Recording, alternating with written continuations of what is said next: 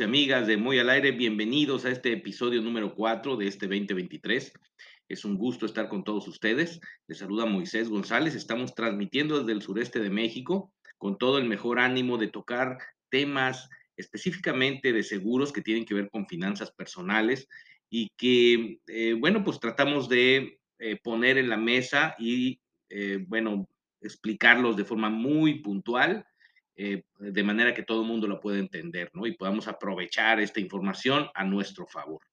Bueno, pues bienvenidos. En esta ocasión vamos a hablar brevemente de, del gran reto que significa para todos nosotros, los mexicanos, aunque aplica para todo el mundo, Latinoamérica, Europa, Asia, el, el tema del retiro. El retiro es, es un, un tema retador, porque miren ustedes, vamos a hacer un, poco de reflexiones. Eh, más o menos por allá por 1930, la esperanza de vida en México era de 34 años en promedio. Es decir, eh, muy poca gente llegaba a la edad de retiro. Hoy, en el 2023, la esperanza de vida es de 75 años y se espera que para el 2050 llegue a ser ah, pues, de aproximadamente 82, 83 años promedio de edad. Eh, esto, bueno, pues son proyecciones que nos muestra INEGI. Este, y, bueno, pues estos datos hacen evidente que el reto financiero del retiro es importante. ¿Por qué? Porque si pues eres un empleado que trabaja desde los 25 años de edad, eh, por los eh, por, en, tu carrera vas a, tener, bueno, pues medios de ahorro para retiro que están en, nuestras leyes, en las instituciones de, seguridad social. Y si te quieres jubilar a los 60 años, por ejemplo, si ya te retiras por alguna razón, bueno, pues la esperanza de vida en el año 2050, decía yo, 82, 83 años, pues quiere decir que vas a, vivir otros 22, 23 años. 22 o 23 años en el retiro. Y los ingresos, según las estadísticas que están en los instrumentos de medición, pues parece que no son suficientes. Eh, miren, por ejemplo, les puedo decir, según el Coneval, en el 2020, el ingreso promedio de las personas que gozan de jubilación o están pensionados en nuestro país, en México, es de 7.362 pesos. Menos de 7.500 pesos. Eso es mucho, eso es poco. Bueno, pues inténtalo. Hoy día, aparta 7.500 pesos y vive un mes entero con esa cantidad para que sepas de primera mano de qué estamos hablando. Entonces, este, este, mm, este reto, la parte interesante es que con toda la información que hay, bueno, pues ya nos están avisando, ¿no? Ya está siendo evidente, no es suficiente. Los medios que tenemos hoy para, este, para poder retirarse o pensionarse no son suficientes para mantener una vida digna. Y bueno, pues eso nos lleva a, la acción. Bueno, ok, hay un problema, no va a alcanzar, ya lo sé, ya me lo dijeron. ¿Qué podemos hacer? Resulta que mm, existen instrumentos de ahorro que, pues bueno, pues están en la mesa y a los que puedes optar, además de los que ya existen eh, por, por, este, pues marcado por nuestras leyes, ¿no? Seguridad social, eh, ya sea a qué institución estés afiliado, pero, pero de forma personal tú puedes tomar acción. Miren, por ejemplo, en, en la ley del impuesto sobre la renta que rige este país, hay un apartado de deducciones personales. Es decir, las personas físicas podemos hacer deducibles de nuestra declaración anual eh, una serie de, de, conceptos, ¿no? Eh, bueno, ya eh, en su momento los podríamos platicar. Estamos hablando de gastos funerarios, este, los gastos médicos que, que, puedas requerir, medicinas, ¿no? prótesis. Y uno de los gastos que puedes hacer deducible en tu declaración anual son las aportaciones voluntarias que hagas a los programas de retiro. Y resulta que precisamente en, en, en la industria de seguros, existen productos especiales y específicos para ese, para ese, em, para ese fin. Tú puedes contratar un seguro de vida que, bueno, pues que, indemniza a tus, eh, a tus beneficiarios, ¿no?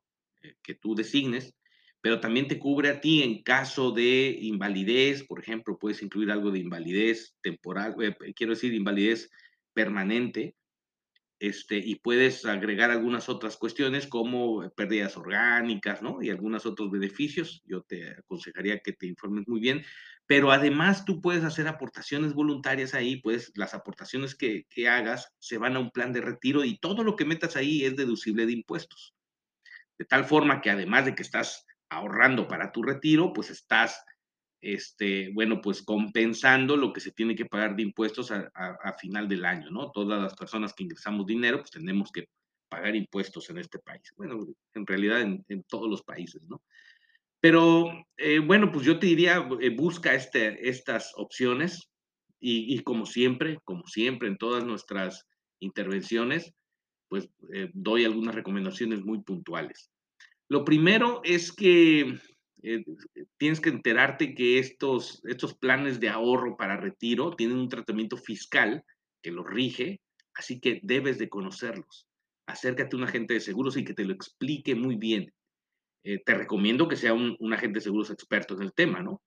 Es importante que te informes para que no te lleves sorpresas. No vaya a ser que al rato digas, oye, yo no sabía esto y, pues no me cumplieron, ¿no? Y bueno, no es que no te cumplan, es que tú esperabas algo y, pues, resultó otra cosa, ¿no? Entonces, la información es prioritaria. Luego, este, mm, tienes que tener claro que estos, estos instrumentos son deducibles de impuestos, pero bueno, pues este, se deben a un reglamento, ¿no? Hay ahí algunas proporciones de tu ingreso que puedes ahorrar y, bueno, pues tienes que conocerlas. Hay montos máximos de aportación que puedes hacer. Eh, luego, eh, lo que yo te diría también es que eh, el monto que vayas a contratar, pues, pues no, vayas, no te vaya a quitar la comida de la boca, ¿no? O sea, no se trata de, de vivir una vida este, paupérrima para, para estarle aportando fuerte a un seguro, ¿no? Este, se trata de que hagas un presupuesto y destines una cantidad para este, tu retiro. No es un gasto, estate bien, eh, alguien me dijo, es que no tengo para gastar eso. No, no, esto no es un gasto.